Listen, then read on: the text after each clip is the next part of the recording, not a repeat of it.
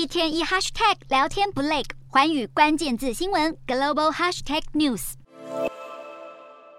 随着人类在太空探索上的推进，美国航太企业招募的员工数量在五年间成长将近两成，但当中的人才多样性却没有跟上产业的快速进步。美国航太公司于是展开了一项太空劳动力计划，要吸纳更多女性跟少数族群进入航太产业。一个重点招募来源就是还在就学的学生们。太空劳动力计划很快吸引了超过三十家企业参与，像是洛克希德马丁、波音、空巴，还有蓝源跟 SpaceX 等等产业龙头都有入列。一共为学生提供了超过三千个实习机会，要从青年世代中挖掘航太产业的未来新动力。